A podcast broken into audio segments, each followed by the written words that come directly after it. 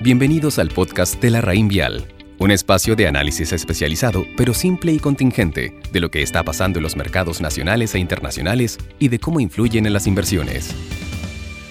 Estimados, les habla Alejandro Guimpo, economista de la Vial Asset Management. En esta oportunidad les quería comentar brevemente tanto la decisión de política monetaria como el IPOM de junio presentado por el Banco Central de Chile, en el que el entemisor reafirma ciertas convicciones respecto a su trayectoria de política monetaria e incluye nuevas proyecciones. En primer lugar, en el comunicado se comenzó destacando el deterioro tanto de la actividad internacional como de la local, haciendo hincapié en los efectos del COVID y en el impacto financiero que ha ocurrido, a pesar de que las medidas fiscales y monetarias de todas maneras lo han contenido. Posteriormente, deciden mantener la tasa de política monetaria, TPM, en su mínimo técnico de 0.50% e incrementan los estímulos monetarios no convencionales, con una segunda etapa del programa de facilidad de financiamiento condicional al incremento de colocaciones, totalizada en 16 mil millones de dólares, y que además considera en este programa el fortalecimiento de los incentivos para la entrega de créditos a las pymes y a los oferentes de crédito no bancario. En segunda instancia, se desarrolla un programa especial de compra de activos que se implementará por un monto de 8 mil millones de dólares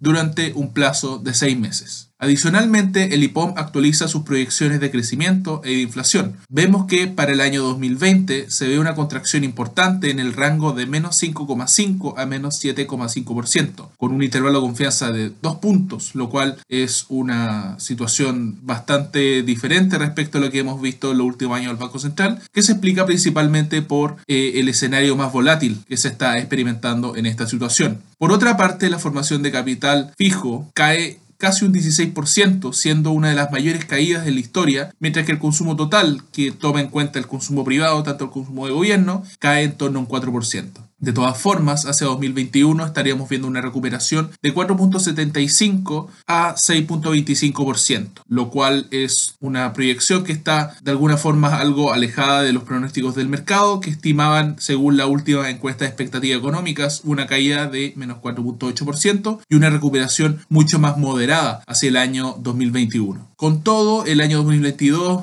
eh, la tendencia se debería eh, normalizar alcanzando un rango de crecimiento en torno al 3 y al 4. Adicionalmente, los supuestos del escenario base internacional consideran que el mundo caería en torno a un 4,5% y tendería a recuperarse en torno a un 4,4% hacia 2021. Finalmente, la parte relacionada al escenario de la inflación, esta está actualmente en 2,8 anual en mayo y que está principalmente influida por la importante caída de los precios de los combustibles. La inflación subyacente sigue en órdenes en torno al 2.5% anual. Con todo, el Banco Central pronostica que hacia finales de 2020 la inflación a diciembre se ubicaría en torno al 2%, es decir, bajo la meta, mientras que eh, la inflación promedio se ubicaría en torno al 2.7%. El escenario de recuperación de la inflación se conjugaría hacia 2021 y 2022, con escenarios que en 2021 están en 2.8, mientras que en 2022 están en 3%. En este contexto, la trayectoria de política monetaria se va a mantener en una posición altamente expansiva por un tiempo necesario para asegurar la convergencia del 3%, según declara el Banco Central, y que tanto los precios implícitos en la curva,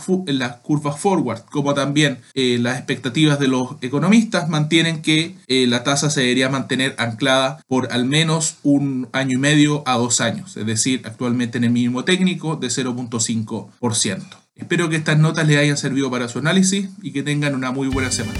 Los esperamos en nuestro próximo capítulo del podcast La Raín Vial. Conoce larraínvialdigital.com, una plataforma de inversiones, servicios y herramientas en donde la experiencia de la Raín Vial es 100% online. Infórmese de las características esenciales de la inversión en estos fondos mutuos, las que se encuentran contenidas en sus reglamentos internos. La rentabilidad o ganancia obtenida en el pasado por estos fondos no garantiza que ésta se repita en el futuro. Los valores de las cuotas de los fondos mutuos son variables. La rentabilidad es fluctuante, por lo que nada garantiza que las rentabilidades pasadas se mantengan en el futuro.